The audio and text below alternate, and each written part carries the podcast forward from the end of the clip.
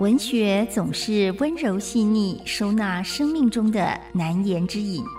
孤独、忧伤、恐惧、病痛、失落、无常。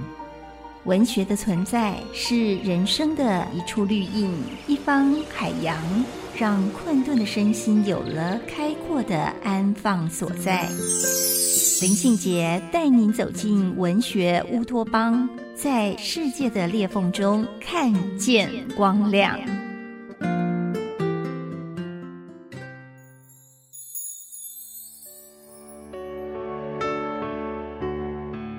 大家好，我是林信杰，欢迎来到文学乌托邦。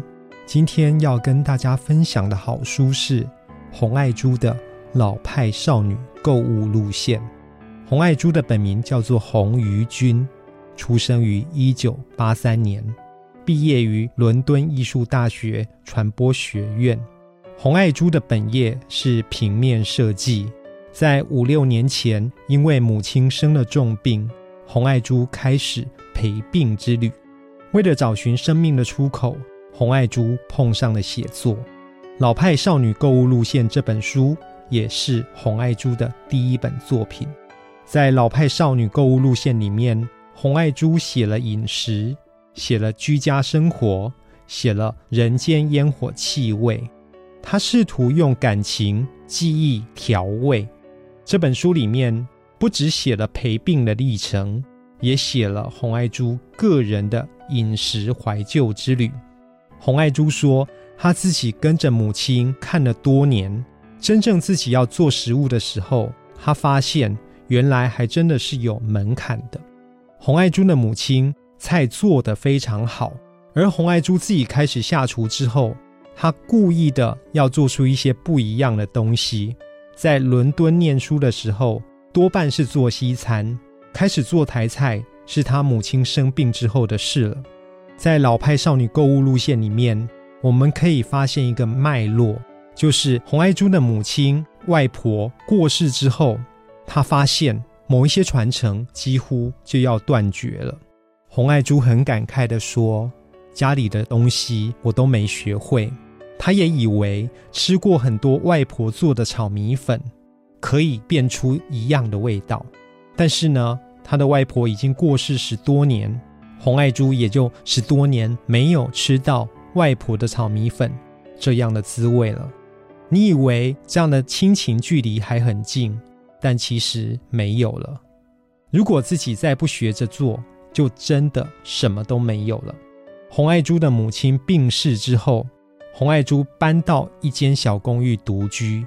她办了一个入错的活动，她开始学着妈妈跟外婆的拿手菜，邀请舅舅、舅妈、阿姨来吃饭。当这些亲人尝了炒米粉之后，评比为九十分，可以了。洪爱珠才终于安心。他说：“厨艺这件事情就是要练。”洪爱珠呢，对永莲寺附近非常熟悉。永莲寺周边的黑白切、米苔木、青草凉茶，都是他文章里面常常出现的好味道。他也曾经跟在地的摊贩学得剁鸡的技巧，以及一些老派的习俗跟规矩。我们可以来读一下哦，这个老派的灵魂，他怎么写《卤肉之家》？《卤肉之家》里面写道：如果遇到困难，无端端的孤儿意识滋长起来的时候，就卤肉，慢慢切件，翻炒，卤一大锅，趁热下肚，以治心堵。当香气开始流泻在小公寓里，就回去和儿时。那个完整无缺的家族团圆，自己卤了一锅卤肉，他想到团圆的滋味。我想《红爱珠》里面老派的味道，它读起来让人非常自在，让人可以感到安心。今天跟大家分享的好书是《红爱珠》的老派少女购物路线。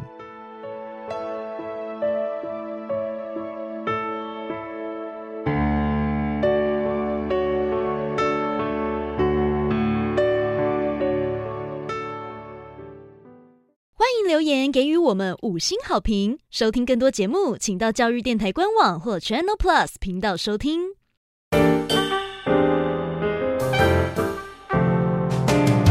Open your mind，就爱教育电